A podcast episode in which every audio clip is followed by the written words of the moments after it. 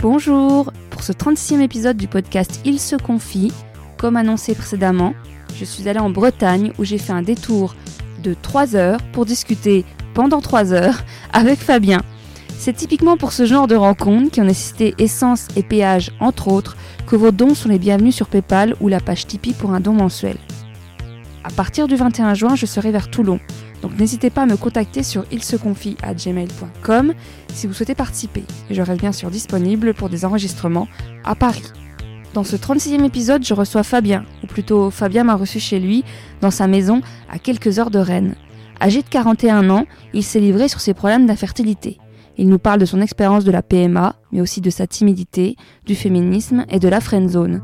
Désolé par avance si le son est parfois un peu bas, mais la table n'était pas forcément ajustée à la taille de Fabien, qui le positionnait un peu trop loin du micro. J'en profite aussi pour préciser qu'il n'y a jamais de bonne réponse à mes questions et que mes propos et points de vue n'engagent que moi. Bonne écoute. Bonjour Fabien. Bonjour Mélanie. Alors Fabien, tu as 41 ans. Oui. Et euh, donc euh, bah là, bon, je le dirais, je l'aurais déjà dit dans l'introduction, mais euh, je suis dans, dans la Bretagne. J'étais en déplacement dans le coin. Oui. Et, euh, et voilà. C'est la première fois que je fais autant de voitures pour aller interroger quelqu'un. J'espère que je serai à la hauteur du voyage. Ah, il n'y a pas de raison, il a pas de raison. Euh, donc là, ben, on va aller dans le vif du sujet tout de suite. Euh, En fait, tu m'as contacté parce que le sujet principal dans lequel, lequel on peut discuter, c'est l'infertilité. Oui. Du coup, donc toi, tu disais que ça faisait euh, depuis quand que vous essayez de faire un enfant avec ta copine?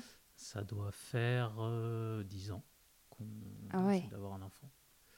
À peu près, ouais. C'est ça. Parce que tu, toi, tu savais que... Je non, je savais pas. Après, j'avais des, des doutes euh, parce que j'ai j'ai une malformation au niveau des, des testicules. Donc, euh, je savais que ça pouvait avoir éventuellement un effet, hein, sans en savoir si c'était le cas réellement. Donc, on a commencé à vouloir avoir, à vouloir faire un enfant de manière naturelle, quoi, sans trop se poser de questions. Et puis, au bout de deux ans, un peu, un peu avant deux ans, on a commencé à, À se poser des questions à se poser des questions et puis à essayer de réfléchir à comment faire, à aller voir euh, le gynéco. euh, pour- Et donc, pour en revenir déjà au départ, la malformation, ça a un nom? Enfin, juste... Alors moi j'ai des, euh, des testicules ectopiques, c'est-à-dire qu'ils ne sont pas descendus euh, dans leur bourse. voilà. J'ai été opéré quand j'avais 7 ans pour les faire les enlever de mon abdomen et les faire les mettre dans les bourses. Mais il y en a un qui est resté dans l'abdomen parce qu'il était trop difficile à, à remettre à sa place. Mais c'est du coup, au quotidien, c'est pas douloureux, c'est pas... Bon, j'ai, le j'ai, bah, j'ai un testicule qui se balade dans mon abdomen, donc c'est pas, Ouais, ouais. c'est pas toujours agréable quand il est mal placé. Ça peut être euh, gênant, mais rien de, de dramatique ou de particulier, quoi. Ok. Ça, ça a quand même été un complexe ou... Est-ce que ça, c'est une question qu'on m'a demandé euh, Peut-être. euh, euh, je me suis jamais posé la question. Oui, bah oui, probablement parce que j'étais pas tout à fait comme les autres. Après, euh, je le, j'en parlais pas quoi. Je j'essayais pas de, de me cacher plus que ça, mais je j'en parlais pas. J'étais peut-être discret euh, quand on allait sous la douche après le sport. J'étais peut-être discret. Je me tournais de façon à ce qu'on voit pas trop peut-être, Ouais. mais euh, voilà, sans plus. C'est pas, pas un sujet de discussion. les, les petites, les petites copines, euh, parce que ça c'est un sujet aussi, parce que tu m'as parlé de timidité, Ouais. et de, de drague en milieu rural et de rencontrer des femmes, etc. Mais du coup, tu, leur, tu les prévenais avant, les femmes ou euh, Non.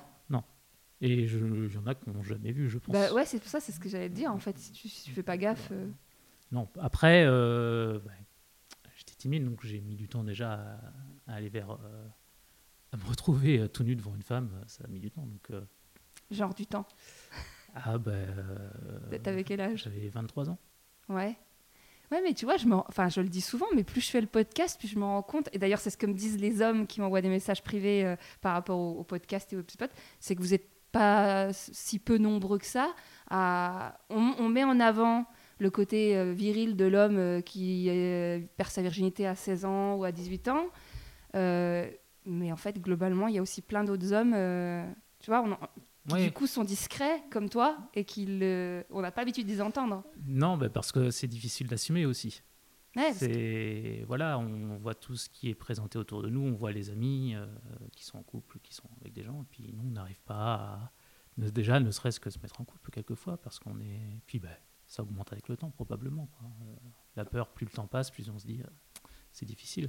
Mais comme, comme certains l'avaient déjà dit, il y avait Valentin qui disait qu'il mentait à ses potes sur le- la première fois. Et Ouais. ça t'est arrivé de, de dire pour qu'on te laisse Je pense que tranquille? j'ai plutôt la question. Enfin, je essayé de ne pas me mettre en position de devoir en parler. Je pense. J'ai pas l'impression d'en avoir vraiment discuté, euh, même avec mes meilleurs amis. Je pense qu'ils me posaient pas la question, s'en dout- s'en doutaient peut-être, ou euh, mais voilà. quoi. Ouais, sur le ton de la rigolade, il n'y avait jamais. euh, bah alors, euh, quand c'est que tu nous en ramènes une ou... Ah, ça, si, ça. Ouais. la famille, souvent, hein, c'est ça, Ouais, surtout ouais. euh, passer un certain âge, quoi. Euh, surtout quand tu as tous les cousins cousines qui sont en couple assez rapidement euh, autour de toi. tu es le seul à toujours être célibataire. euh, c'est pas c'est pas simple, surtout quand euh, bah, tu ramènes personne euh, à la maison, quoi. Tu avais essayé les sites de rencontres à l'époque? Enfin, Parce Alors- que, ah, parce que, attends, on va remettre les choses dans l'ordre. Donc, tu as 41 ans, tu avec ta copine depuis une dizaine d'années? Euh, 13 ans. 13 ans. Donc, 41 moins 13. euh, donc, euh, fin de la vingtaine, tu t'es mis avec elle? Donc, euh, Ouais, ouais, c'est ça. hein c'est ça. J'avais ouais, 28 ans, Ouais, comme ça. voilà. Et du coup, euh, donc de 23 à 28, tu as quand même eu des histoires? Euh, oui, oui, oui, j'en ai eu quelques-unes. J'ai, bah, je pense que j'aurais pas rencontré si j'avais pas eu quelques étapes euh, avant euh, de rencontrer d'autres personnes. Après, c'est une fois la virginité perdue euh, que tout est revenu à peu près normalement, quoi. Ouais, tu avais vraiment ce gap. C'est hein, ce ça, c'est comme si on comme si on se mettait un, un objectif. Et une ça. fois qu'il est atteint, hop, on est libre et on se permet des choses. C'est pas sous forme d'objectif. C'était euh, là, il y a un problème, faut faire quelque chose. Ouais. En gros, c'était plutôt ça. Parce que je voyais bien que j'arrivais à séduire, euh, séduire des femmes, enfin au moins à les intéresser, mais j'arrivais pas à passer euh, au-delà, enfin j'arrivais pas À conclure, à, comme à on dit. conclure, voilà. Non, non, donc, euh, Mais ça, tu l'expliques comment Parce qu'en fait, les nanas étaient elles aussi timides ou tu, tu penses que tu t'agissais pas j'agissais pas assez. Ça, je- ça, j'en suis persuadé. Ouais. Euh, Il y a eu des cas où je me suis posé la question. Donc, euh, j'ai j'ai toujours apprécié la présence euh, des femmes dans, dans mon entourage. Quoi.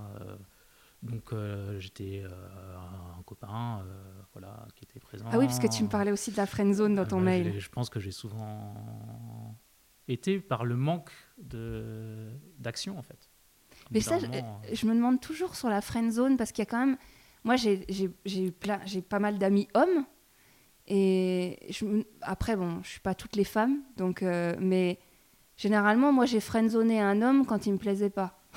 Enfin, tu vois, il n'y avait pas d'attirance. Après, moi, j'ai eu des, des amis euh, femmes euh, sans avoir envie de- Oui, d'être avec Bah, elles aussi. ça, ouais, quoi. ouais, voilà. Et, euh, J'étais pas toutes les femmes de mon entourage, j'avais pas envie de sortir avec elles.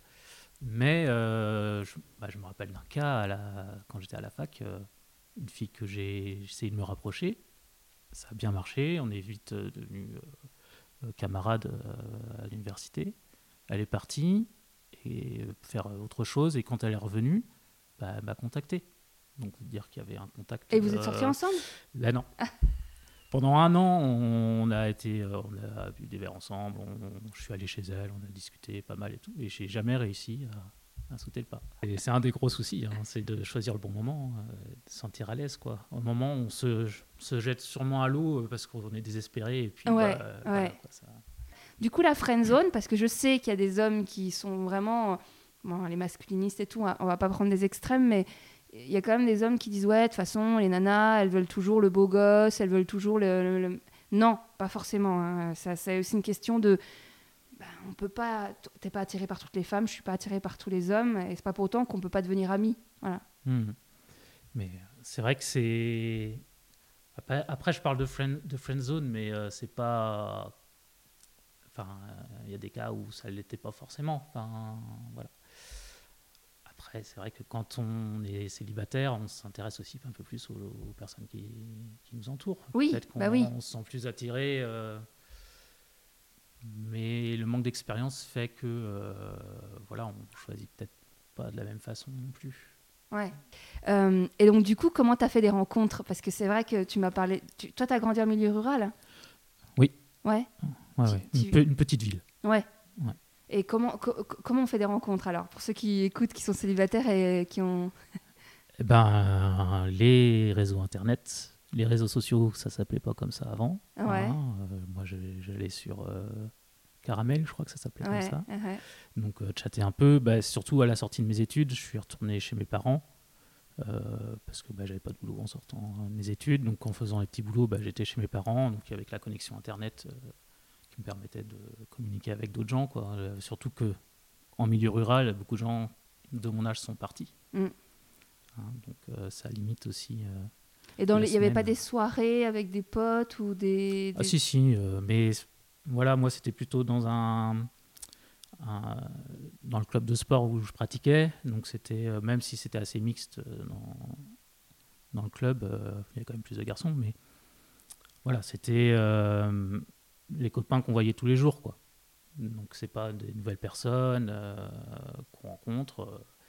Après, on allait bien en, en boîte de nuit de temps en temps, mais bon, c'était pas trop mon truc. Et puis voilà, c'était pas simple de voir d'autres personnes. Donc moi, la semaine, je chattais un petit peu euh, sur les réseaux sociaux pour discuter avec, discuter avec des personnes et puis rencontrer aussi, euh, pourquoi pas, d'autres personnes, quoi, d'autres femmes. Et c'est comme ça que tu as rencontré ta femme actuelle? Alors, euh, ma, ma compagne, je l'ai rencontrée sur Mythique.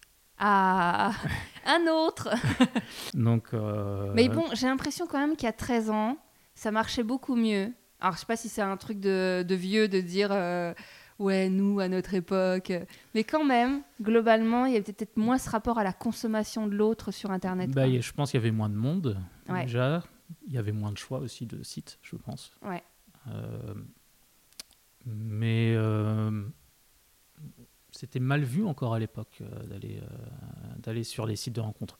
Alors c'est vrai que quand moi c'est une des moi j'ai dû discuter avec deux ou trois femmes sur Mythique avant de la rencontrer donc j'ai je suis pas resté très longtemps euh, dessus quoi.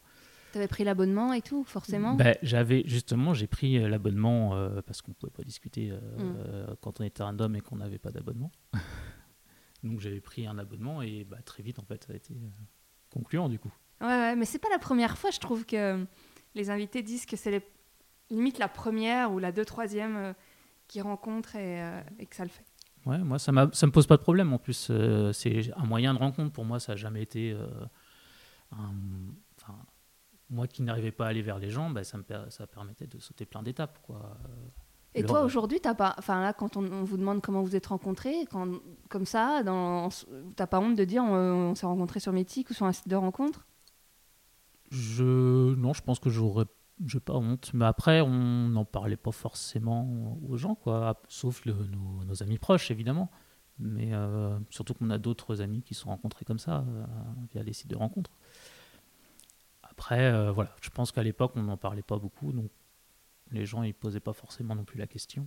Ouais, parce que non, mais dans les sondages, et, et je l'ai déjà dit, mais au cas où ceux qui écoutent pas tous les épisodes, mais dans les sondages, ils disent que les gens ont encore globalement assez honte de dire qu'ils se sont rencontrés sur Internet. Alors que, en fait, quand on regarde autour de nous, on a plein à l'appel qui sont et qui vivent des belles histoires et qui sont heureux ensemble. Donc, euh, Mais oui, oui, c'est vrai qu'on a du mal à assumer, je ne sais pas pourquoi. Euh, bah, faut que ça va changer. Enfin, je pense que à force justement d'avoir des bons exemples autour de nous, les gens. Moi personnellement, j'en aurais pas. Enfin, ça m'est arrivé d'être en couple avec quelqu'un d'internet. Enfin, que j'ai rencontré sur internet, parce que quelqu'un d'internet, ça veut rien dire. Mais euh, et, et bah, j'ai jamais eu honte, au contraire, parce que si tu es fier d'être avec l'autre, euh, oh, Bah, c'est grâce à internet que tu es avec lui. oui, quoi. et puis c'est c'est aussi bien que euh, bourré dans une soirée. Ouais. ou- voilà quoi. Même si. Ou d'avoir euh, piqué la, pas, la meuf hein. de ton meilleur ami. Euh, voilà, non mais.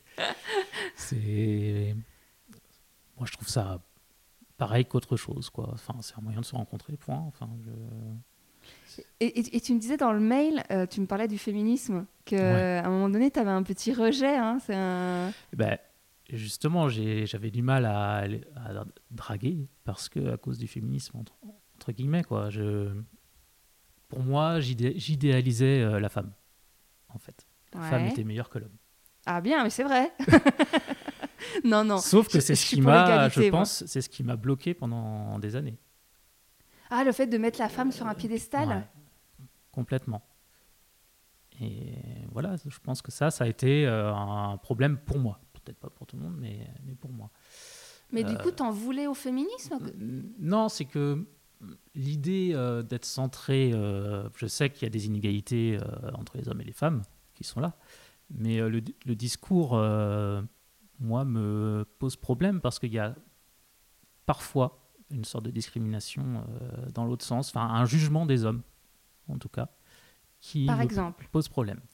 Euh, alors, je vais pas avoir d'exemple là, mais je me rappelle avoir écouté euh, dans la voiture le podcast de euh, Des couilles sur la table. Ouais, Et il y avait un épisode où il y avait une féministe très militante qui était là.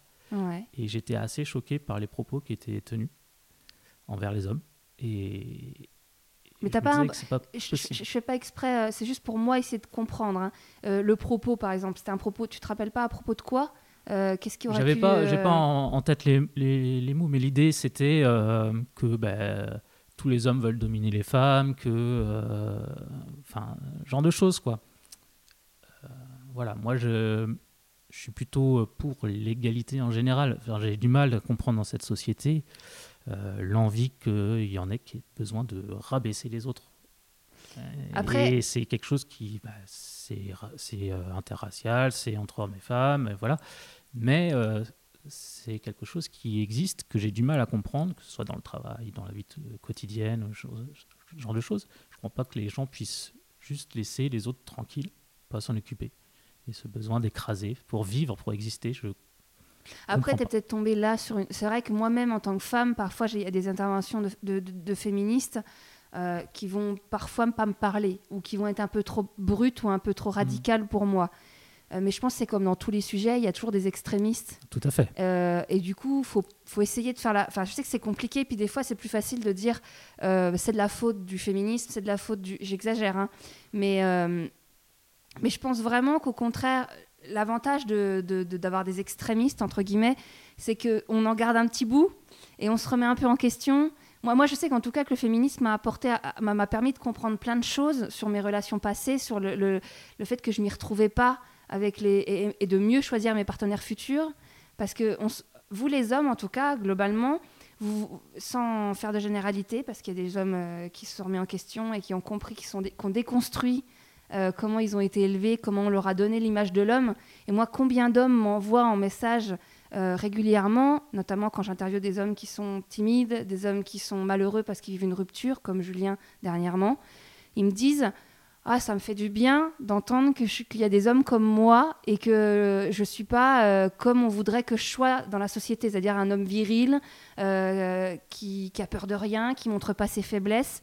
Et je trouve l'avantage du féminisme, c'est que ça montre une autre, enfin, ça montre qu'il peut y avoir d'autres hommes et qu'une femme, elle peut, elle peut aussi draguer, elle peut aussi, euh, euh, parce que si nous on reste sur le schéma d'avant, le schéma du, patriarcat, ce que vous voulez, et ben du coup on drague jamais, on attend que l'homme il arrive, qu'il frappe à la porte, coucou, je suis l'homme de ta vie, Euh, on, attend qu'il fasse notre bonheur. Enfin, je vais pas faire tout un, épisode sur le féminisme, mais en tout cas, j'essaye, euh, et à travers ce podcast aussi, de montrer que c'est pas tout blanc, tout noir, tu vois. Et je comprends que ça puisse, un, au premier abord parfois, que ça puisse vraiment déstabiliser les hommes, parce que c'est pas des discours habituels qu'ils entendent, notamment avec nos mamans euh, qui n'ont pas du tout été féministes parfois.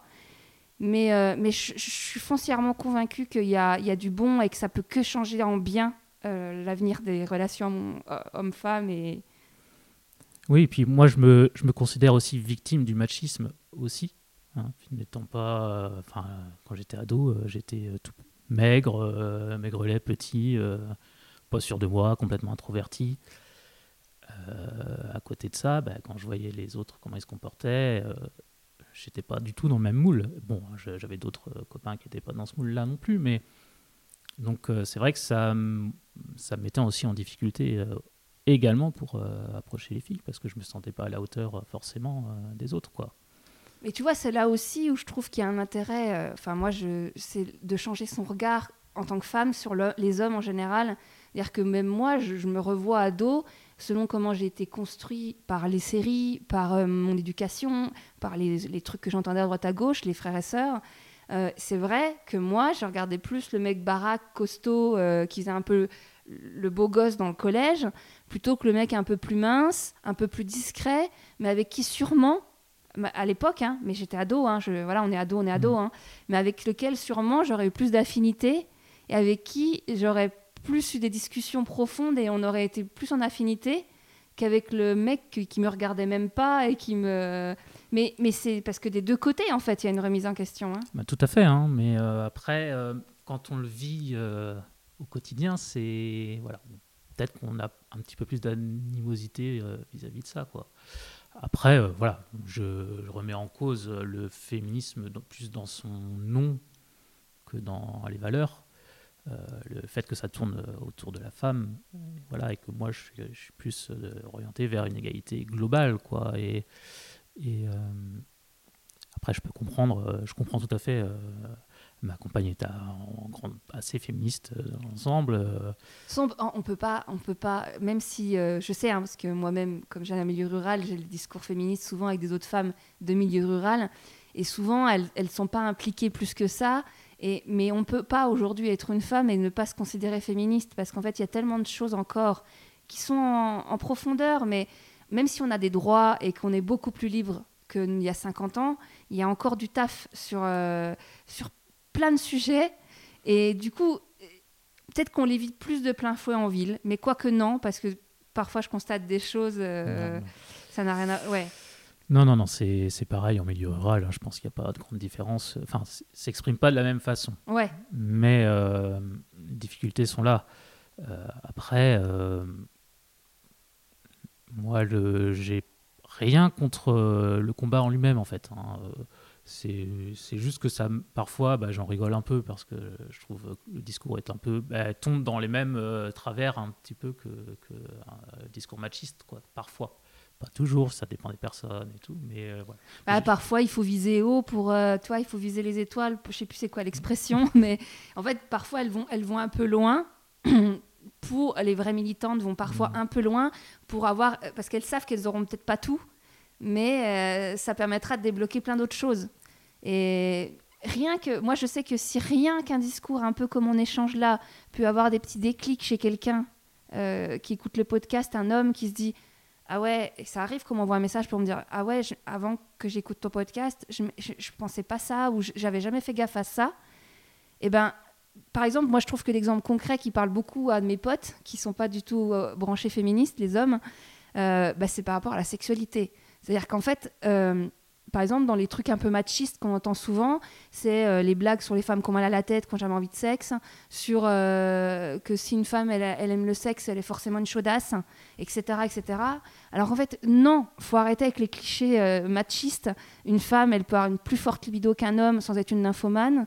Et à l'inverse, il y a des hommes qui parfois n'ont pas de libido. Et c'est pas grave, et c'est la vie, il n'y a pas blanc ou noir, tu vois. Et je trouve que c'est des petits trucs comme ça qui remettent un peu les pendules à l'heure sur sur qu'en fait, ben, il n'y a pas. Euh, une femme, elle n'est pas forcément fragile, elle n'est pas forcément. Euh, euh, tu vois ce que je veux dire? Bah, Complètement. Et puis, de toute manière, si, bah, si j'ai pu perdre ma virginité, c'est parce que j'ai rencontré une femme qui. Voilà, qui, prenait les choses en main. prenait plus ou moins les choses en main. Après, j'ai fait en sorte de, de, me retrouver sur son chemin aussi, mais Et c'est là, c'est là où je pense, tu vois, quand j'écoute les discours masculinistes sur les hommes un peu timides qui jettent la faute sur le féminisme, c'est là où je me dis, parfois ils ont tort parce que s'ils croisaient sur leur, alors ils ont beau dire que les nanas elles veulent que des beaux gosses, c'est pas vrai. J'en suis sûre et j'en suis la preuve vivante. Et euh, si, au contraire, faut qu'ils se rendent compte que ça peut que être dans leur sens à une un certain niveau. Mais une femme qui va aller au devant des hommes, qui a confiance en elle et qui est ok avec l'idée de draguer elle aussi, c'est des opportunités et d'être de, et de, à l'aise au lit. C'est-à-dire qu'elle n'a aucun problème avec l'idée de dire bah, Ok, tu sais pas comment on fait, bah, je, vais, je, vais, je vais te montrer. Ouais, ouais, c'est sûr. Euh, donc, par rapport à ton infertilité, euh, donc, au bout de, de, un peu moins de deux ans, vous avez commencé à, avoir une. Consulter, à consulter. Et donc là, vous avez commencé à faire des. On a eu une prise en charge euh, pour une, une PMA, donc une procréation médicalement assistée. Donc euh, un parcours qui est assez long, il y a beaucoup de rendez-vous, beaucoup de tests à faire. Et on a pu donc euh, avoir le droit de faire une FIV euh, directement. Donc du coup, alors dans un premier temps, Oui, je pense qu'ils prennent ton ils prennent sperme et ils, ils le mettent de façon médicale dans ta copine. Je- Alors, je non, c'est pas- hein. Tout Non à fait ça. En fait, bon, ils ont fait des analyses, ils ont vu que, que bah, mes spermatozoïdes n'étaient pas très très Vaillant. vaillants et pas en très grand nombre.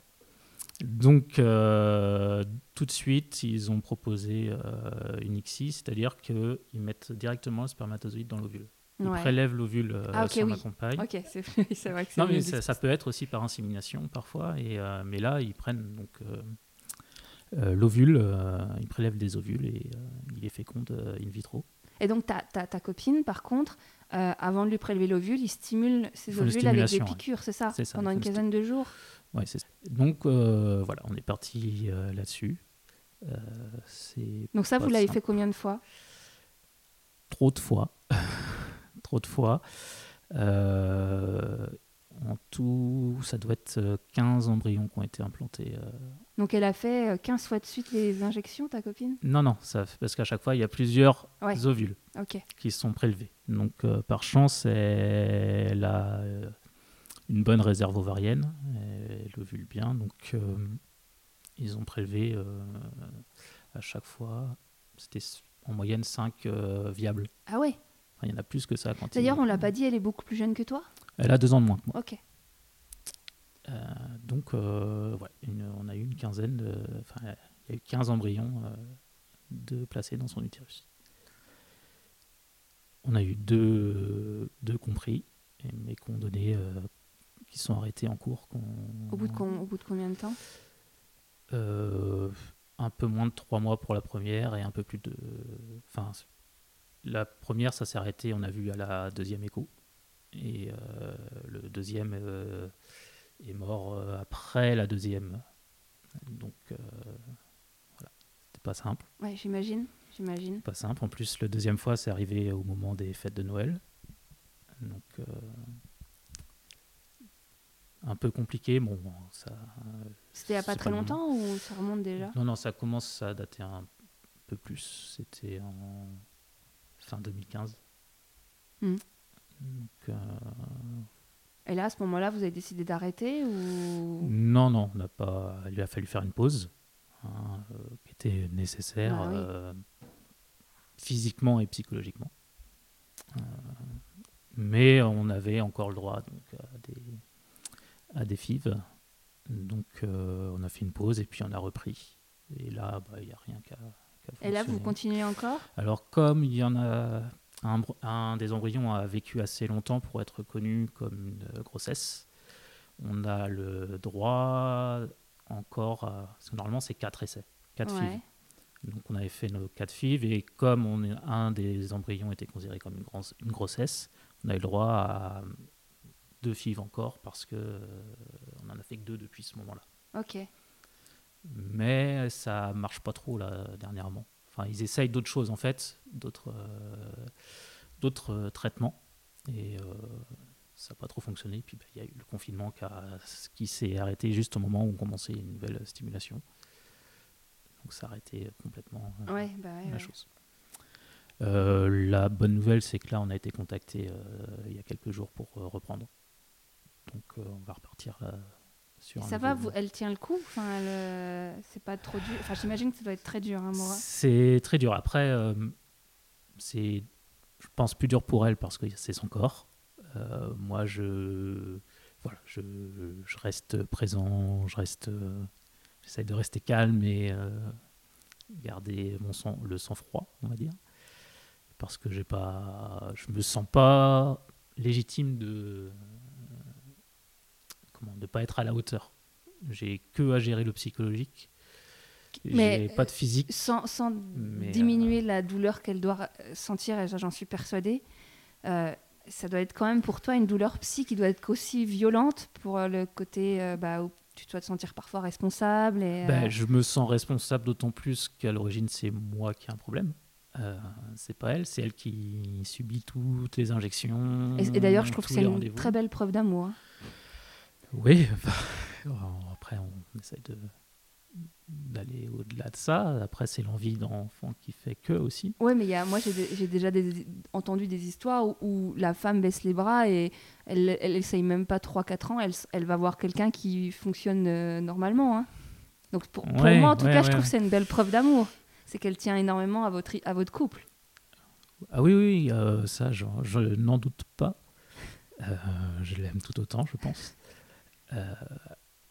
Après, c'est vrai que euh, bah, ça met pas mal de doutes euh, dans la tête. Quoi. Au bout d'un moment, euh, tant qu'on peut, on essaie, on va jusqu'au bout de, ce qu'on peut faire. Et... vous avez envisagé l'adoption, le, don Alors, on a l'adoption, on a évoqué plus ou moins, surtout après.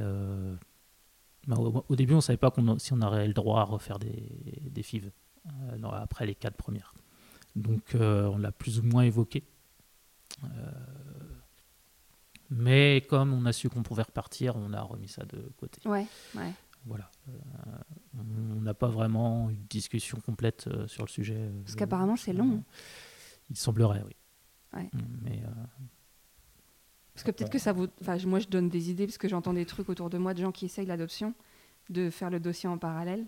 Parce que des fois, ça débloque le. Ouais, oui, oui. Je connais des cas où. Y a eu comme ça. Parce que vu qu'il y a un délai d'au moins 4-5 ans, je crois. Ouais. Après, euh, c'est compliqué de, faire, de, de, courir de lièvre à la fois, comme on dit. Ouais. Ah ouais, ouais. C'est déjà prenant euh, psychologiquement euh, de, suivre les traitements. Tout est pris en charge. Hein c'est pris en charge, oui. Ouais, c'est déjà ça. C'est déjà ça, oui. Tout le monde n'a pas cette chance-là. quand tu es une femme, à moins de te débrouiller avec ton gynéco, mais si tu veux faire un enfant toute seule, tout n'est pas. Non, mais bon. Et, mais c'est vrai que c'est long et compliqué et euh, on veut pas non plus sacrifier notre vie. Euh, enfin, on veut pas que ça devienne euh, l'élément central de notre vie non plus. Il faut qu'on continue à vivre notre vie qui se passe très bien à part ça. Donc voilà, on veut pas avoir un poids supplémentaire à gérer en même temps. Ouais, ouais. Ouais, du coup, vous n'avez pas de décision radicale en mode, euh, bah là, euh, si deux fois marche pas, on arrête tout, ou euh, là, c'est sûr, on va adopter, ou on va faire appel à un donneur. Après, le donneur, ce sera peut-être une étape à suivre aussi. Ouais. Hein, apparemment, on aurait le droit, après les filles, bah à avoir... parce que c'est pas le même protocole, donc avoir le droit à une insémination avec donneur. Parce que du coup, elle a 39 ans, c'est ça? Ouais. Ouais, comme moi. Donc, ça va commencer à être juste au niveau Voilà, c'est le timing qui, bah, surtout là, euh, ça fait euh, quasiment un an qu'on a repris un nouveau protocole qui fonctionne pas. Donc là, il y a, c'est un peu de lourdeur euh, de ce côté-là. je sais pas combien, il y a eu trois stimulations qui n'ont pas fonctionné. C'est quoi C'est les piqûres, le nouveau produit ou le nouveau bah, Il y, y, a plein de méthodes en fait pour notamment bloquer l'ovulation avant pour et euh, ils n'ont pas réussi à bloquer son ovulation en fait correctement. Donc, euh, et, je me demandais, il y a pas, enfin j'imagine qu'il doit avoir un impact sur votre sexualité, non? Sur la libido? Ça doit jouer forcément, non? Je pense que le quotidien joue plus que, ça. Non, y a, les périodes de traitement sont compliquées. Ouais, bah ouais. sont compliquées. Euh, je le vis pas mal. Peut-être qu'elle le vit un peu plus bah, difficilement. Elle, je pense que ça être plus bah, Il n'y a pas des variations de poids des... Ça joue pas trop sur, Alors, ses humeurs, c'est sûr C'est surtout que, bah, au bout d'un moment, quand il y a une stimulation, euh, le ventre est gonflé euh, plus, plus, plus. Et puis jusqu'à les premiers essais, il fallait qu'elle mette des, des, des, ovules euh, dans son... des petites pastilles dans son utérus. Donc, mm-hmm. les actes sexuels étaient pénétration euh, interdite. Donc euh, ça, c'était pendant plusieurs mois, à chaque, enfin plusieurs semaines à chaque ah fois, voir euh, quand ça marchait, c'était plusieurs, plusieurs mois les deux fois où ça a fonctionné. Donc euh, forcément. Euh, ouais, ça joue. Ça joue. Ça, joue après. Bon, après, il y a des couples, euh, ils n'ont pas tout ça et, et, parfois ça se touche pas pendant six mois. Et... Oui, oui. Après, voilà, c'est plus le, quotidien, la fatigue du travail et tout ça qui, qui touche la libido comme, comme beaucoup de couples, j'imagine. Mais voilà, c'est pas. Et donc là, dans, dans, dans, dans, vos discussions et tout, vous vous projetez sans enfant ou pas encore? Vous vous dites c'est pas possible qu'on finisse notre... Vous en avez déjà parlé On se projette pas, je pense. Vous vivez au jour le jour? Voilà. Bah, le moment présent, c'est la clé du bonheur. Hein. Euh, bah, le fait qu'on fasse tout ça, c'est qu'on veut, des, Oui. qu'on veut un enfant, mais euh, on se met pas euh, trop de pression vis-à-vis de ça, on essaie. Hein, euh, y a déjà assez de personnes autour qui peuvent nous mettre la pression là-dessus Ouais, euh, quand ils sont pas trop au courant. euh, Ouais.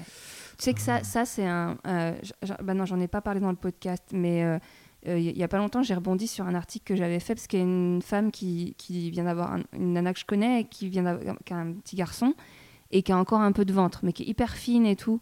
Et c'est pas rare qu'on lui dise alors le deuxième, alors le deuxième. Ou moi, moi j'ai du ventre et c'est pas rare que dans une, une réunion de boulot, dans un, on me dise régulièrement alors c'est pour quand euh? Et souvent je dis, et je l'ai dit dans mon article de blog, j'ai dit mais arrêtez quand vous savez pas, dites rien parce qu'il y a des gens qui galèrent à en avoir. Et donc là, vous remettez un couteau dans la plaie en mode, mais euh, vous lui rappelez qu'elle a, elle a, a- des problèmes à en avoir en fait.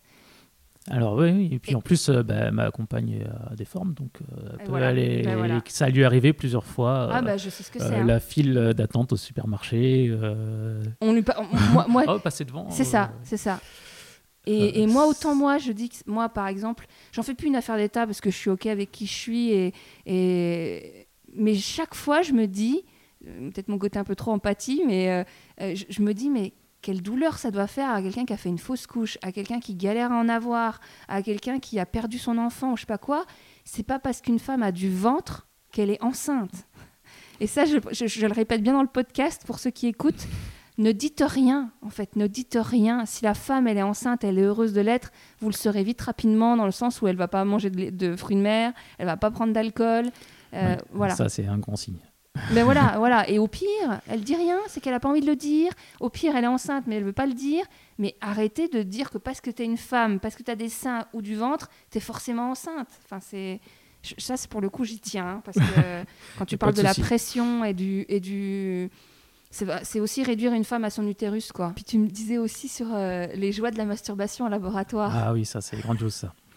Surtout euh, bah, les, les premières fois où j'avais même pas de smartphone. Parce que moi, j'ai les visions de, par exemple, le film Starbucks. Je sais pas si tu as déjà vu, Ouais, euh, j'ai vu, ouais. où il fait, du- il fait don de son sperme. Mm. Et donc, j'ai cette image où il va dans, une, dans un laboratoire avec les bouquins porno. euh, C'est- un peu ça, les, des bouquins qui ont 10-15 ans. euh, Et t'as combien de temps pour. euh, Alors, est-ce qu'ils ont tapé à la porte pour savoir ce que je faisais? Je ne crois pas. Mais y a, je sais qu'une fois, ça, j'ai mis beaucoup de temps. Ça Genre quoi, une demi-heure? Une heure? Ouais, j'étais, ouais, j'ai pas loin de 20-25 minutes dans la salle. euh. C'est compliqué euh, déjà. bah, L'ambiance c'est pas top. Ouais. Ils ont même pas fait un. Au moins, euh, genre, ils auraient pu faire 9 mètres carrés, une petite salle salon ou chambre. Alors euh, il y a, alors y a deux, deux choses différentes. Il y a le laboratoire euh, pour euh, tester. Il faut que je fasse ça régulièrement pour voir s'il n'y a pas de maladie, euh, tout ça. Donc là, c'est bah, c'est une salle euh, d'un laboratoire euh, comme partout. On peut faire des prises de sang et trucs comme ça. Donc Ouais, là, donc ça- là, bon, ouais, c'est une salle spéciale, mais voilà, c'est pas. Mais quand c'est comme ça, pas tu, tu, génial. tu regardes du porno sur ton mobile? Alors, ben, au début, j'avais pas de smartphone, donc Ah bah ouais, il y euh, a 10 ans. 10 ans. donc euh, la première fois, ben, il a fallu faire avec les magazines qu'il y avait. T'arrives pas avec l'imaginaire euh, ben, le contexte déjà pas simple. Ouais, bah oui. Ouais, je Euh, comprends. je donc comprends. euh, après la fois suivante, j'ai pris ma, j'avais une tablette, j'ai pris ma tablette, et j'avais mis des choses dessus. Mais tu mets un, un casque? Ouais, ouais, tu, tu prends un casque, euh, enfin tu, tu prends tout ce qu'il te faut pour euh, pour être bien. pour aider quoi. Ouais, ouais. Euh, mais là, bah, maintenant, j'avoue que j'ai euh, deux, deux, euh, deux ou trois films sur mon, mon smartphone ben, ouais. en- au cas où, quoi. J'ai besoin. Euh. Et, la deuxième fois, du coup, enfin, l'autre salle, c'était plus cosy plus- Alors, euh, à l'hôpital, c'est un peu plus. euh, Il y a un canapé, euh, il y a. La déco. euh, la déco un peu plus. euh, Moins hôpital, quoi. euh, ça reste hôpital quand même, hein, euh, du lino au sol, euh, t'as l'évier à côté, euh, puis il faut faire dans, dans l'éprouvette, donc euh, c'est pas, faut mieux avoir des, des films. Mais je comprends pas, enfin je sais que ça existe dans certains centres, mais euh, c'est vrai surtout les cliniques privées, j'imagine. Je, je sais pas, mais des, des films, euh, j'a- j'avais lu que c'était un un français, euh, un, un producteur français de films porno qui justement avait offert des, des, des installations avec des DVD pour, pour Ah les ouais. salles. mais euh, là où je vais, il n'y a pas ça. Et donc, il faut, faut, prévoir soi-même. C'est vrai que c'est quand même, je trouve que c'est intéressant, là, tu vois, sur la différence entre les hommes et les femmes. C'est que vous, entre guillemets, hein, je vais caricaturer à mort, hein, mais faut vous branler et sortir. Le... Et la femme, elle se prend des piqûres. Euh, oui, c'est pas le même. c'est euh, pas le même. C'est vrai, hein, quand, quand on y pense. Hein, c'est que alors même si c'est pas cool hein, et que la, la, salle doit être froide et, et, et c'est pas le moment idéal pour se masturber, ça reste, si on prend les choses de façon brute, ça reste se masturber. Euh, ça reste quand même un moment de plaisir malgré tout. Il y, a pire. Voilà. Alors que la femme, c'est euh, des picousses pendant plusieurs semaines ou selon le processus, mais euh, et, surtout ben, des bouffées de chaleur ou des sauts d'humeur ou une prise de poids ou c'est quand même pas la même partie de plaisir. Ben non, hein. mais c'est pour ça que c'est difficile aussi à vivre. C'est ce côté-là qui est difficile à vivre. C'est-à-dire que au final, nous, n'a rien à faire, alors que ben, on est un enfin surtout moi dans mon cas, je suis, je suis euh, principalement responsable, même s'il y a peut-être autre chose qui fonctionne pas quelque part. Mais euh, voilà, c'est c'est rien. Donc euh, bon, c'est amusant en fait cette chose-là. C'est pas c'est un des hommes où, où tu peux ne, ne, pas cacher à ta femme que tu te masturbes. c'est qu'il y a des hommes qui se cachent encore. Ça, ça casse un peu aussi. Enfin, pour moi, pas parler pour tout le monde. Et c'est vrai que la masturbation à un autre moment, maintenant, c'est un peu, euh, a un peu cassé mon. Ah ouais. bon, je me Sous la douche. Je me euh. masturbais pas déjà des masses avant. Enfin, quand j'étais en couple, euh, voilà, quand j'étais célibataire, oui, mais en couple, je me masturbe pas des masses déjà. Mais là, le protocole masturbatoire en, en, milieu hospitalier, ça gâche un peu le truc, quoi. Ouais, c'est ce qui fait qu'après, tu as moins envie de le faire quand tu rentres à la maison. Voilà. Ouais, non, parce que pour le coup, euh, moi j'ai quand même entendu pas mal de. Pas, pas mal, j'aime pas, j'ai pas de chiffres, et, mais des hommes, j'en ai entendu qui disaient que malgré une, une libido intense euh, avec leurs copines, ils avaient quand même un besoin à côté de se masturber régulièrement. j'ai pas forcément euh, ce besoin personnellement. Mais, ok. Non, mais c'est intéressant de savoir. parce que je sais qu'il y a encore des femmes qui pensent que si leur mec se masturbe, c'est qu'elles ne le comblent pas. Et non Non, je pense que c'est un plaisir complètement différent, euh, qui n'a rien à voir euh, avec euh, sexualité. Puis il y, a des hommes qui se masturbent juste pour se détendre, il y a des, des, hommes qui se masturbent juste pour combler un, je sais pas, un, besoin particulier, un fantasme sexuel qui, qui ne pourront pas assouvir avec leur femme. Je sais pas, hein, moi je. Puis même, bah, parfois ça va plus vite et, et voilà, on n'a pas de temps. Enfin bon, bref. Mais en tout cas, voilà, je tiens à celles qui écoutent, parce que je sais qu'il y a beaucoup de femmes aussi. Euh, c'est pas parce que leur homme se masturbe qu'elles ne sont pas satisfaisantes. Non, je ne pense pas. Après, euh, voilà, je suis pas tous les hommes non plus. Donc euh. Oui, oui, mais c'est pour ça que le podcast, il est là aussi pour dire que euh, ça me permet de le rappeler qu'il n'y a pas de généralité et que l'avantage, c'est d'avoir justement des témoignages d'hommes de, de, différents pour voir que personne n'a la même vie. Tout à fait. Toi, par exemple, pendant ce process-là, ils t'ont pas demandé, euh, enfin, t'as pas un suivi psy obligatoire? Alors, ils le proposent un, suivi euh, psy dans, dans l'hôpital. Ouais. Euh, alors, l'hôpital est à trois quarts d'heure, une heure de chez moi. c'est pas simple. Après, moi, j'en ai pas ressenti le besoin. T'as pas voulu tester pour voir un peu euh Je me suis posé la question à un moment donné, enfin surtout après euh, la deuxième euh, fausse couche. Ouais. je me suis interrogé là-dessus et puis j'ai pas donné suite à ça. Après, voilà. Après, je suis là à faire une interview. Mais oui, c'est pour ça. C'est pour ça. Je pense qu'il y, y, a parfois un blocage sur le rapport au fait d'aller voir un psy alors qu'en fait, euh, le, bénéfice, il peut être énorme sur euh, le soulagement d'avoir un endroit sans jugement où tu viens. On va croire qu'ici, c'est de la propagande, que mon podcast, c'est de la propagande à, aller voir un psy, mais vraiment, quand je vois le bienfait que ça fait à mes amis et à moi-même, je ne peux que recommander de tester quelques. Pas qu'une fois, parce que souvent, il y a, ou, deux, trois séances. Souvent, les mmh. gens, ils font deux, trois séances, puis ils disent wow, wow, ça sert à rien. Et au final, bah, tu te rends compte que sur la durée, tu installes un climat de, confiance et de sécurité, et que tout ce que tu ne peux pas dire à ta compagne, tout ce que tu ne peux pas dire à tes collègues, bah, là, tu peux y aller. Il n'y a pas de jugement, et au contraire, tu as un avis pro qui te dit, ben, peut-être que si vous pensez ça, euh, peut-être qu'il y a un souci là, ou peut-être que ça vient de là, ou euh, tu vois. Ouais, après, j'ai pour dans un autre contexte, j'ai déjà euh, parlé avec psy euh, pour des raisons euh, dans, le- dans ma profession et euh, j'en étais pas sorti avec. euh, après, ça vient peut-être de la personne. Oui. hein, euh, Moi, je le répète tout le temps, mais c'est vraiment Voilà. le. le- Moi, c'est la première fois de ma vie que je veux voir quelqu'un depuis trois ans. Avant, euh, je suis tombée vraiment sur des, des, des gens avec qui ça passait pas, quoi. Il y a- je pense qu'il y a autant de psy que d'êtres humains, et, enfin, j'exagère, mais de, de, de caractère. Et en fait, si tu tombes sur quelqu'un qui est pas bavard et qui attend que tu sortes la valda alors que t'as pas, t'es pas de nature bavarde, ça va pas le faire. Euh, si tu, ça dépend en fait. Je pense que et ils le disent. Enfin, c'est aussi pour ça qu'il y a certains psys normalement. Enfin, moi la mienne c'était le cas. euh, la première séance est gratuite. Comme ça, tu viens la voir. Y a pas de, tu, tu perds pas d'argent. Tu arrives et si ça le fait pas, tu la revois pas. Après, il y a aussi, euh, moi, enfin, je suis pas du genre à me bouger pour ce genre de choses. Déjà, j'ai du mal à aller voir le médecin quand il faut. Alors, c'est euh, très masculin. Ouais, on va, on va rentrer dans les clichés. Je pense, je pense aussi. Euh, donc, euh, aller voir, faire la démarche pour aller voir un psy régulièrement, c'est aussi quelque chose que je. Voilà, c'est, le besoin n'est pas assez là pour que je me pousse. ouais. Est-ce que ta compagne elle envoie un? Ma compagne voit une psy, oui. Ouais. Et t'as vu, hein, c'est sans rentrer dans les clichés hommes-femmes, mais moi je pense cette histoire de médecin et de fait de, de- de prendre soin de soi, parce que aller chez le médecin ou chez le dentiste régulièrement, c'est prendre soin de soi et c'est accepter qu'il y a des moments où ça va pas. Et ça, c'est l'éducation. Hein. Parce que je- Complètement. c'est c'est- c'est de- de- d'expliquer à ses enfants, donc je sais qu'il y a des mamans qui m'écoutent, qui ont des garçons, euh, c'est de dire à leurs enfants, mais c'est juste normal de parfois aller pas bien. C'est juste humain et c'est pas d'être un homme ou une femme. Alors après, il y a aussi la personnalité. Euh, je te montre mon t-shirt que j'ai mis aujourd'hui.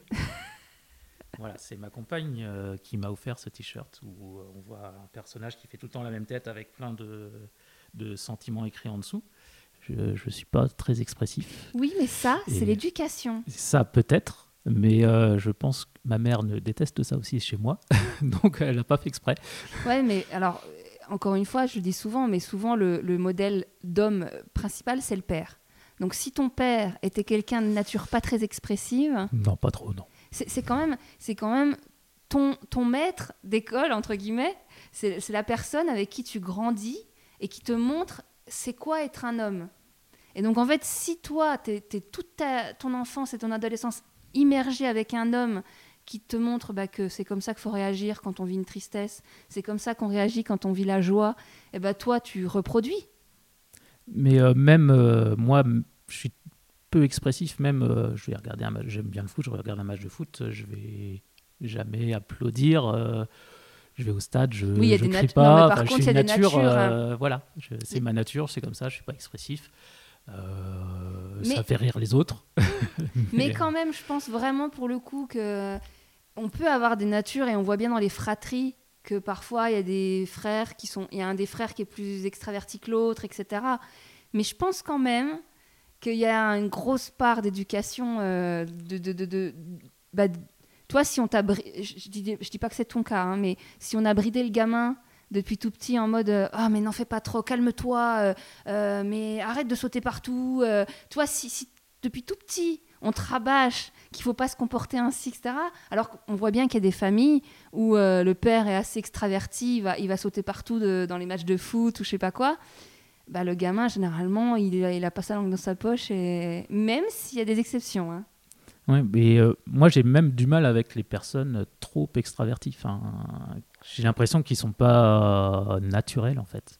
Et c'est qu'une impression en fait. C'est moi qui vis la chose de cette façon-là. hein. Mais euh, Bah moi ce ouais. comportement-là, ce comportement-là me, on va pas dire me choque, mais euh, j'ai du mal euh, avec ça. Même si j'arrive à reconnaître euh, une personne qui est euh, qui est tout le temps joyeuse et qui voilà, c'est, je dis pas que c'est pas agréable, au contraire. Mais voilà, les personnes qui, qui sont presque des stéréotypes tellement euh, Oui. c'est extraverti. Ça, Bah, mais- souvent, souvent il- les extrêmes, on en revient aux Bah, extrêmes. moi, les extrêmes, j'ai toujours du Bah ouais, ça, euh, ça cache quelque chose. Quand tu es un peu trop quelque chose, Voilà, c'est ça. c'est que tu as trop quelque chose. Et c'est vrai que moi, je suis plutôt. euh, non, faut que ce soit plat, lisse, euh, Linéaire, ouais. linéaire, euh, voilà, pas montrer trop de choses. euh, Ouais, du coup, du coup l'en- l'entourage, par rapport à tout ça, il, il- il pose plus de questions ou, ou, vous en avez des très proches qui sont. qui- vous en parlez plus du tout Ah, je crois que c'est arrivé une fois à Noël où j'ai mon oncle un peu éméché qui, qui a dit bah, alors les enfants euh, et j'ai vu ma tante lui donner un coup de coude en disant euh, tais-toi arrête de parler de ça. Mais euh, voilà des- des- je pense qu'il se rappelait plus après c'est pas moi qui en ai parlé je pense que moi j'ai autorisé ma mère à en parler euh, dans son mais, entourage mais globalement, les amis que vous voyez régulièrement, ils vous en parlent pas? Si si ils, nous demandent où on en est quoi. Ouais, ils demandent quand même, parce que moi je sais qu'autour de moi, ceux qui essayent d'en avoir, souvent, ben, je sais pas, on n'en parle pas trop. euh, Bah, surtout les amis proches, quoi. Enfin, après, voilà, ma, ma compagne est beaucoup plus euh, expressive et elle a beaucoup plus besoin de parler que moi, donc euh, elle en discute facilement avec, avec ses amis. Ça me pose aucun, aucun souci. Moi, j'ai rien à cacher. Je suis plutôt là-dessus, je suis plutôt ouvert. Mais voilà, ils s'interrogent ils disent juste bah, où vous en êtes, point. Et euh, si voient que la discussion elle s'arrête, euh, ils relancent pas, quoi. Enfin, voilà. Donc euh, ça pose pas de problème. Après, voilà, on ne fait pas un sujet non plus euh, oui, de oui, bah discussion. oui. euh. Après, je, voilà, on a le cas. Ma sœur a été un peu dans les mêmes soucis. Ah oui, Euh, donc forcément, bah, j'en parle plus facilement avec elle aussi, même si maintenant ils ont deux enfants, donc pour eux ça s'est bien passé, et tant mieux. Mais voilà, donc, euh, on n'en parle pas trop. Je sais que j'en parle pas trop avec ma mère, ouais. avec mes parents, et je pense que ma mère est, trépigne souvent de vouloir euh, m'interroger. Parce que t'as pas de frère? Non, j'ai une sœur. Ouais, non, non, mais parce qu'il y a le côté Ouais, euh, non, non. fils, fils, euh, le nom de la famille. En plus, je suis l'aîné, donc. euh, Ouais. Mais non, non, elle, très, elle voudrait que je lui en, parle- en raconte plus. Après, c'est pas dans ma nature de raconter les choses. Donc, c'est difficile pour moi de d'aborder par moi-même. Quelquefois, je lui lance une information par-ci par-là, mais euh, mais euh, je pense D'un qu'elle côté, c'est peut-être pas plus mal que t'aies pas un, un- texto tous les jours. Alors, alors, euh, vous avez fait le truc, alors Non, et je pense qu'elle sait qu'il faut pas le faire. Ouais, non, mais oui, mais tu vois. Je pense Euh. que ce serait avec ma soeur, ce serait peut-être différent, mais avec moi, elle sait que euh, voilà, ça- je pourrais me fâcher ou au moins faire des réflexions Ouais. dessus. Quoi. Donc euh, ça, ça pourrait, ça n'arriverait pas parce que je couperais court à la chose aussi. Euh, c'est pas très sympa pour elle. Bon, ça se comprend. D'ailleurs, dans ce sujet-là, c'est une question que je pose rarement, mais je devrais la poser plus souvent. T'appelles souvent ta mère? Pas assez. Mais genre tous les combien? Alors, on a pris un rythme depuis, depuis que je suis parti de la maison. C'est, on s'appelle le mercredi, Ah, quand même une fois par semaine? une fois par semaine. Ok, d'accord. Euh, si elle pouvait, elle m'appellerait euh, tous les deux ou trois jours. Ouais, ouais. Mais même une fois avec par le semaine- confinement, là? Avec le confinement, euh, on a eu un peu plus de messages et puis on faisait un, Skype app- un Skype avec, euh, avec ma sœur en même temps. euh, voilà, le dimanche, on se faisait ça pendant le confinement pour, Pour l'occuper, pour, pour, s'occuper. Et puis voilà, ça permettait aussi de voir les, les petites filles qui sont loin. Donc, euh, Parce que là, je- j'ai- j'entends souvent, euh, oui, bah, c'est normal, c'est un garçon, il, il appelle pas sa mère. euh. Enfin, je veux dire, à un moment donné, il y a, il y a une, question. Je sais pas comment, parce que mo- moi-même, j'appelle souvent ma mère, et donc du coup, j'ai eu des, des, des petits copains qui appelaient rarement, et limite, c'est moi qui disais, euh, tu ouais. penseras appeler ta mère, euh, comment elle va ta mère, et donc du coup, j'aime j'aime me dire. Et je pense que c'est le cas, que c'est pas une question d'homme et de femme, c'est une question d'éducation aussi. Oui, oui, bah, euh, c'est sûr que. Alors, ce qui est, ce qui est marrant, c'est que la, la mère de ma compagne euh, est du genre à pas appeler souvent. Ah oui? Et donc, quelquefois, c'est ma compagne qui appelle pour avoir des nouvelles quand même au bout de quelques semaines. Ah ben, comme quoi Et euh, voilà, alors que ma mère souffre le fait que je l'appelle pas. Mais même quand on l'appeler une fois par semaine, j'ai pas grand chose à raconter en fait. C'est ça.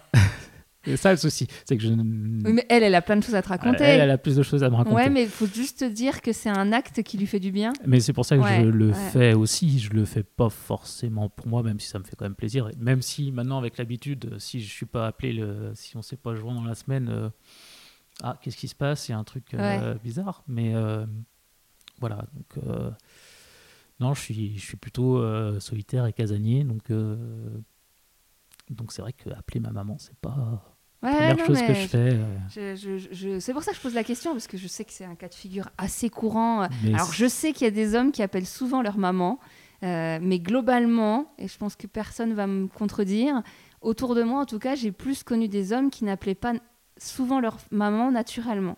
C'est-à-dire qu'ils, moi, j'ai j'ai cro- croisé même des potes, hein, ils pouvaient rester euh, un, trois semaines, un mois sans appeler leur mère, quoi. Je le fais par, euh, par respect pour mes parents. mais je euh, sais, je sais. après, c'est vrai que c'est une bonne question à poser. Mais ouais, ouais, parce que je trouve que. Après, il y a, y peut-être aussi. Je le vois vraiment dans l'éducation de, de- des- des petits garçons que je vois autour de moi. C'est qu'il y a le fait que. Oui, bah, c'est normal, c'est un garçon. Oui, bah, c'est normal. Mais non, en fait, ça s'entretient. Ça se... Et c'est aussi le lien que tu maintiens avec ton, avec ton fils. C'est-à-dire que si vraiment tu es proche de ton fils, en mode. euh, Parce que ça aussi, c'est qu'on on grandit, on devient des adultes et on a plus ou moins des affinités avec nos parents. Donc, euh, ouais, si tu- après, moi, j'ai toujours été comme ça, en fait. Enfin, ma, ma mère s'est toujours interrogée sur euh, ce que je faisais euh, dans ma journée et que je lui répondais très peu. J'ai mais jamais été dans vraiment l'échange, alors que ma mère le réclamait plus ou moins. Oui, mais si tu avais par exemple une passion commune avec ta mère, je sais pas, la cuisine. Euh, bon, la cuisine, c'est un peu bateau parce qu'on appelle souvent sa mère pour avoir la recette de la quiche, mais euh, euh, je sais pas. Voilà, je vais prendre un cliché qui n'existe pas beaucoup, mais imaginons ta mère, elle aime les jeux vidéo, tu joues des jeux vidéo, euh, ou elle fait du tennis, tu fais du tennis. Vous allez vous voir de temps en temps pour faire une partie de tennis. Ouais, mais en, en fait, on a peu de centres d'intérêt Oui, ben voilà. Ouais. Euh, voilà, c'est c'est mes parents. Ouais, ouais, non, mais il y a des Euh, parents La chose avec commune que l'on a, euh, c'est ça. C'est euh, avec mon père un peu plus, mais c'est l'éducation. voilà, je reste un homme dans quelques clichés. hein. Ouais, non, mais oui, mais c'est intéressant. euh, intéressant. Je bricole, mon père est bricoleur aussi, euh, donc euh, forcément, on a des sujets qui peuvent venir, quoi. Mais voilà. Mais j'ai plus Ouais. de sujets avec mon. Enfin, plus, je peux viser plus de sujets avec mon père, qui déjà n'est pas un gros parleur comme moi, que euh, avec ma mère. Ça va être. Mais ça n'empêche pas de discuter avec ma mère Oui. euh, Ouais, naturellement et, de raconter des choses. Mais c'est vrai qu'elle part souvent à la pêche aux infos parce que je lui en donne pas assez. Quoi. Mais je pense vraiment que c'est. euh, juste pour le- la, la discussion, mais le, le- je vois un exemple. Par exemple, moi, je fais du roller et mon neveu fait du BMX. Il a 10 ans. Et en fait, euh, ben, on a des petits, on a plein de sujets comme ça où on se comprend. Et en fait, moi, je suis la grande tata, euh, la tata un peu folle. Et, euh, et souvent, on est amené à discuter des protections, des genouillères, des coudières. Et je pense vraiment que si on clivait moins les femmes à, des, activités féminines comme la cuisine, le, le tricot j'en sais rien, et qu'elles faisaient un peu plus de bricolage et de choses qu'elles sont capables de faire, et inversement, et bah, du coup, tu as plus de centre d'intérêt avec ta mère. Euh, Ouais, bah, les centres d'intérêt, ça va être euh, gestion euh, économique du foyer ou Ouais, des choses comme ça. Les impôts, être comme ça, puisque c'est moi qui m'en charge à la maison. Donc Ouais. voilà, c'est. Mais ça, je tiens ça de ma mère, c'est suivre les comptes. Mais ça, c'est bien. Mais, Ça, c'est une bonne chose. mais voilà, quoi. Je... Ça, c'est très bien. bon, j'ai ma petite question que je commence à poser de temps en temps sur. Est-ce que toi, ça t'arrive Est-ce que tu as un problème au fait de faire l'amour avec les règles? Euh, je me suis pas mis en situation de. je- ma, ma compagne, euh, c'est pas. Elle est pas fan? Bah, euh, après, ça, ça, ça peut être euh, des attouchements, enfin, des, euh, voilà, des caresses, Oui. voilà, de, de cette manière-là, mais non, on n'a jamais fait pénétration au moment des règles. J'essaye de me souvenir si avec d'autres euh, j'ai fait, mais je crois pas. En même temps, il n'y a qu'une fille avec qui je suis resté assez longtemps pour que la question se pose. Mais des fois, tu sais, ça peut arriver pendant. oui, oui, oui, oui. on arrête, on continue.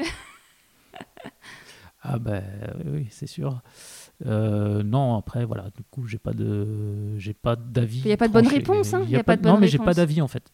Mais c'est intéressant de. Parce que souvent, les hommes qui, qui s'en foutent complètement et qui le font avec, ils disent Ah bon, c'est un sujet, c'est un problème. Bah, ou des femmes qui, qui, justement, ne se sont jamais posé la question Bah non, du moment que j'ai mes règles, on me touche pas. Et en fait, euh, ben Ouais, si, c'est possible, en tout cas. Oui, oui. Après, euh, voilà, c'est vrai qu'il y a des Il y en a raisons pour tous les goûts, hein. euh, Et puis il y a des raisons techniques aussi parfois. euh, on va pas changer les draps juste après. Ou... Oui, bah il y a la ça, douche, il y a la. Non, mais bon, s'il faut changer les draps à chaque fois. dans ce non, non, mais dans le sens, tu peux le faire dans la douche ouais, ou dans. ouais. Bon, c'est bon, on n'a jamais vraiment évoqué le sujet, c'est presque tacite comme ça. Ok, euh, ok. Non, non, mais c'est intéressant. voilà. Et, euh, et donc la pilosité Alors, comme tu vois, j'ai pas, j'ai les manches courtes, je suis assez poilu. Ouais, bon, Moi, ça va. ouais, ça va. bah, non, non, je suis pas mal poilu. T'as même pas les poils qui dépassent du t-shirt. Ouais, ouais, Sur le torse. va. Non, ça va pas jusqu'à là. Après, Ah je, bah. suis, je suis plutôt clair de poil, donc euh, ça se voit peut-être moins. Donc du coup, tu t'épiles? Non, je m'épile pas. Même le maillot? Alors, euh, ça a été un sujet avec ma compagne il y a peu de temps. Donc, euh, en écoutant le podcast? Ouais, moi je l'écoute depuis un moment, donc euh, non, non, elle, elle l'a pas écouté, donc euh, c'était pas lié à ça. Euh, donc je me suis, j'ai tondu euh, au niveau du pubis Ouais. Euh, et je me suis un peu blessé. euh, Ah oui, c'est bah. dangereux. J'avais mis le sabot, hein, pourtant. Ouais, mais t'as vu quand il y en a qui disent qu'ils le font au rasoir Je vois pas comment ça peut marcher. Bon. Ah, ou alors ils font ça pendant qu'ils sont en érection, ou un truc comme ça. Je sais pas. Je- Mais euh, voilà, donc euh, bah, c'était pas grave, hein, mais euh, juste bah, du coup abstinence pendant deux jours, quoi, au moins deux trois jours. Tant que ça cicatrise. Voilà, et puis je me suis aussi fait les, les aisselles il y, a, il y a peu de temps. C'est plus agréable hein, pour la sueur, tout ça, non Tu trouves pas? Moi, je trouve pas que c'était plus agréable. Ah ouais? Après, euh, j'ai pas rasé à blanc. hein. J'ai Ouais, mis un coup, euh, un coup de tondeuse. Et je l'ai pas dit à ma compagne. et je n'ai eu aucune réflexion. Je pense qu'elle s'en est pas rendue compte. Ouais, je pense que les aisselles, c'est plus pour. Après, bon, ceux qui mettent des marcelles, euh, quand tu vois la touffe qui dépasse, c'est pas très beau. voilà, peut-être. Euh, ou en maillot de bain, tu vois, quand les gens sont au bord de la plage, puis tu vois vraiment la touffe qui dépasse de dessous le bras. Là, pour le coup, c'est pas très esthétique. Après, c'est vrai que moi, je me souviens. euh, Moi, je- c'est vrai qu'on fait pas trop gaffe.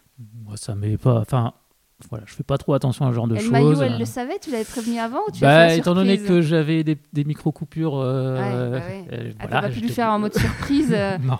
Alors, t'aimes bien? Elle a voulu regarder quand même après, une fois que je lui ai dit, elle a dit Attends, faut que je regarde, faut que je regarde. Euh, donc, euh, donc voilà. J'ai... Après, ce qui me dérange le plus, là, c'est que ça commence à pousser sur les épaules. Ah, ça, ça- c'est très inesthétique, là. Ouais. Donc, euh, bon, après. puis un peu ouais. le haut du dos, là. voilà. Cire? Alors, on me l'avait fait pour s'amuser une fois, là, sur les épaules. Ouais, c'est pas. C'est douloureux un peu, hein C'est un peu douloureux. Après, sur les Oui, épaules, ça tire pas. c'est- pas grand-chose, hein. supportable, hein. franchement. Mais euh, euh, voilà, je suis pas du genre à passer beaucoup de temps à m'occuper de, de moi. Euh, Je porte la barbe parce que ça me permet de m'occuper de la barbe qu'une fois par semaine. ouais, Euh, voilà. beaucoup comme ça. ouais. Donc voilà. Bon, après, Et donc ta femme, sur le fait si elle s'épile, je sais pas, je sais pas si elle s'épile. elle s'épile un peu, a fait ce qu'elle a envie. Hmm. Voilà. Après, je n'ai pas été confronté. Peut-être que si euh, il y, en- il y avait trop de poils, peut-être que j'en parlerais et que ça me poserait un problème. J'en ai au- aucune idée, à vrai dire. Mais après, ça me dérange pas. Elle fait comme, euh, Hmm. comme elle préfère. Mhm. Voilà, j'ai pas. Il a n'y a, a pas ce truc de maillot intégral, euh, maillot euh, pas intégral? Bah, je préfère qu'il en reste un petit peu quand même. ouais. Ouais. Après, euh, Un petit peu, c'est le ticket de métro ou c'est juste euh, peut-être un peu plus. taillé, ouais, entretenu, on va dire. Comme je dis toujours, qu'il n'y a juste pas les poils qui dépassent de la charrette. voilà, c'est un petit peu ça. Et encore, mais moi, de mon point de vue, ça, ça m'est égal là-dessus. Donc, euh, je pense que ça m'est égal. Après, euh, quand on est confronté, on change peut-être de discours, mais euh, Ouais, je pense. Après, je sais Mais pas. Voilà. que chacun, il n'y a pas de bonne réponse encore une fois. hein.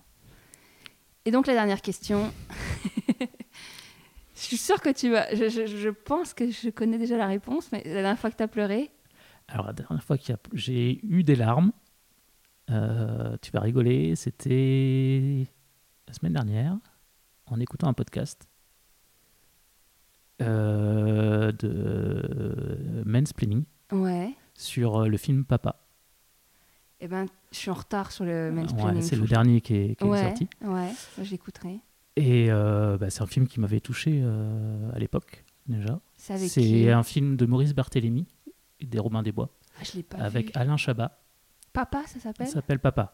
C'est l'histoire d'un homme euh, qui fait la route avec son fils Ouais. pour retrouver euh, une personne, on ne sait pas trop au début, mais c'est la mère de et la femme. Spoil euh, pas. Spoil voilà. pas. je- Non, l'intérêt c'est le par- c'est le chemin. Ok. C'est le road trip en fait.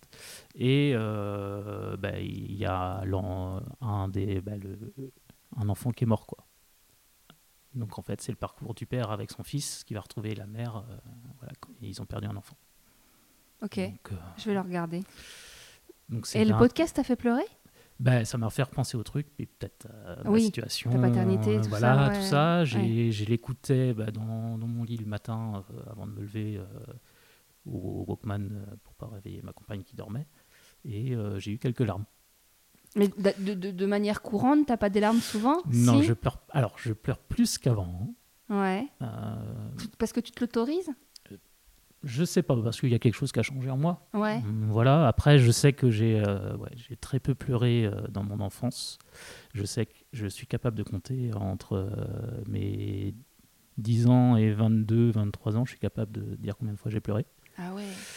Ah, mais c'est que ça t'a marqué Euh, quand même et que tu t'en souviens. Oui, parce que je, un matin, alors en fait, j'avais pleuré à mes 10 ans à l'enterrement de mon grand-père. Euh, j'avais pleuré dans le cimetière à un moment donné. Euh, J'étais le seul à pleurer à ce moment-là. Tout le monde avait pleuré avant. bref. Et un matin, je me suis réveillé. J'avais 22 ans dans mon lit. Et je pleurais en pensant à mon grand-père. Donc, euh, ça marque un petit peu. Bah ouais. Et les fois que j'avais pleuré à- entre ces deux périodes, c'était euh, des crises euh, de colère, en fait, euh, notamment que j'avais sûrement des disputes avec mes, j'avais des disputes avec mes, mes parents, quoi. Donc c'était vraiment de la, Des larmes de De- des colère. larmes de ouais, colère. ouais, ouais. mais ça m'est arrivé trois fois, quoi, dans mon enfance. C'est marrant, moi je serais incapable de compter. hein, Mais c'est parce que je pleurais pas et Ouais, que je ouais. ne je pleurais peu après aussi. Euh, Il y a eu des films qui m'ont fait pleurer, Le tombeau de Iciole, classique. Ouais. Bah, on peut pas y échapper. euh, et voilà. Je, La je ligne pleure. verte. Non? Non, j'ai pas pleuré. Ah. Euh, je- J'ai regardé à un moment où je devais pas beaucoup pleurer. T'as regardé le film turc sur Netflix? Non, Non. t'as pas Netflix? Non, j'ai pas Netflix. Ah, Parce que euh, je trouve ça un bon test. Il y a ceux qui le trouvent totalement nièvre et euh, il y a ceux par contre mièvre. Sinon, il y en a d'autres, ils. Mais euh, c'est vrai que voilà, depuis que je suis avec ma compagne, puis depuis qu'on a perdu surtout euh, le, le deuxième, bah, là je pleure beaucoup plus facilement. Donc euh, quelque chose qui s'est cassé ou qui s'est ouvert, je ne sais pas. C'est peut-être là euh, qu'il y a un travail psy, ce serait intéressant. Ouais, peut-être, mais Parce que rien que- je, je, l'assume plus ou moins. Enfin, ça ne oui, me oui. dérange pas d'avoir des larmes, mais, Mais euh, je tiens à préciser qu'un psy, c'est pas parce qu'on a des problèmes. hein. ah oui, oui, non, mais il n'y a, pas de souci avec ça. Non, non, je sais bien. On va faire son contrôle euh, chez le dentiste pour voir si tout va bien une fois par an ou deux. Euh, ben, on va chez le psy pour voir si tout est OK, si on va bien. euh. Non, non, mais après, voilà, je, je pleurais peu et euh, bon, je suis contente de pleurer un peu plus, mais euh, avoir des larmes qui coulent quand je regarde un film ou des choses comme ça. Hmm. Après, euh, oui, parfois je pleure pas que je voudrais. Euh, c'est comme ça, je- on fait avec. Oui, bah faut pas se forcer. hein. Non, non, mais c'est vrai que, mais c'est vrai que j'ai remarqué depuis. euh, Ouais, depuis le choc, depuis, entre guillemets. de- voilà, le décès du, de la deuxième fausse couche. alors, j'ai pas beaucoup pleuré sur le moment. J'ai pleuré bah, au moment que ça arrivait, évidemment, mais j'ai le coup choc, quoi. C'est plutôt trois mois après, c'était un Ouais, peu quand plus tu dur. réalises. Bah, surtout qu'il y avait des choses à gérer et j'ai essayé de rester euh, prêt d'aplomb. Ça, c'est le, c'est le- le truc de. Le, positionnement de. Enfin, de bonhomme en Ouais, mode. ouais, euh, faut, que je sois, faut que je reste. De... Faut que je sois solide. Ouais. Ouais. Alors qu'au contraire, je pense que parfois, euh, l'autre en face dans le couple, il a envie de Bah, voir je aussi pense y que euh, quelquefois, elle aurait préféré que je, je pleure. Ouais. Et je pense que ça soulagerait tellement d'hommes de se dire, et moi, je, crois vraiment pour le coup euh, dans mes histoires où je préférais quand l'homme acceptait ses faiblesses et, je me sentais vraiment touchée et je pensais qu'il avait vraiment confiance en moi quand il arrivait vers moi et qu'il me disait ah non là j'en peux plus j'arrive plus à gérer ça va pas euh, faut qu'on parle ou faut qu'on faut qu'on fasse les mettre je vais pas bien rien que le fait qu'un homme euh, vienne vers toi et te fasse une telle confiance et soit tellement euh, ok sur le fait que tu vas pas le juger et qu'il peut parce que c'est quand même ton compagnon et qu'il te dise euh, ouais là je, je fais pas bien. Rien que ça tu vois rien que pas pleurer rien hein. juste te dire d'assumer euh, d'être ok avec ça de dire bah là ouais je t'avoue je, je, je suis pas moi aussi ça me touche et moi aussi je vais pas bien. Et là te dire bah on est dans le même dans la même euh, Ouais, dans le même bateau. J'arrive à le dire euh, de temps en temps. Après, voilà, je pas me répéter, hein, mais c'est dans ma nature de ne pas oui, montrer non, les mais choses. Mais, le euh, podcast sert à ça, c'est toi de, ouais, faire, ouais. de, de, de, constater et de, et de, bah voilà, moi, moi aussi des- je suis pas parfaite et on apprend, on apprend chaque jour. hein. tout à fait. Bon, ben, on va rester là-dessus. Tu veux ajouter quelque chose, une citation, un conseil euh? Non, non, non, rien de, rien de spécial. Bon, ben, merci beaucoup. De rien. Merci d'avoir écouté cet épisode jusqu'au bout. Et comme à chaque fois, n'hésitez pas à le partager si vous l'avez aimé ou laisser un avis sur votre plateforme d'écoute telle que iTunes. Comme pour chaque épisode, vous pouvez partager vos retours sous les posts des réseaux sociaux ou par message privé si vous souhaitez faire passer un message à Fabien ou à moi. Pour soutenir le podcast en faisant un don, le lien est présent dans toutes les bios des réseaux sociaux du podcast, Facebook, Instagram et Twitter, mais aussi sur le site internet ilseconfie.com. En attendant de croiser certains d'entre vous sur mon chemin cet été, je vous dis à très vite.